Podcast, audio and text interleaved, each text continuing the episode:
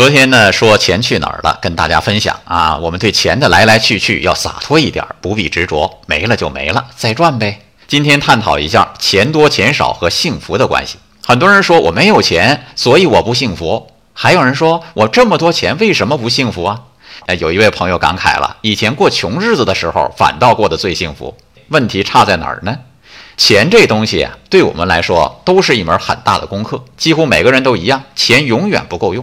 而且，幸福和钱多钱少通常不成正比。亿万富翁可能不如一个放羊的小孩更幸福。在我看来，我们的钱有限，欲望却是无限的。以有限的钱对付无限的欲望，当然幸福感就降低了。感谢大家成全，我写了这本书《保卫财富》。今天呢，新书首发了。为了感谢大家这么多日子的陪伴，今天我也送点奖品给大家。回复“保卫财富”加上你的联系电话。前十名将会获得图书一册。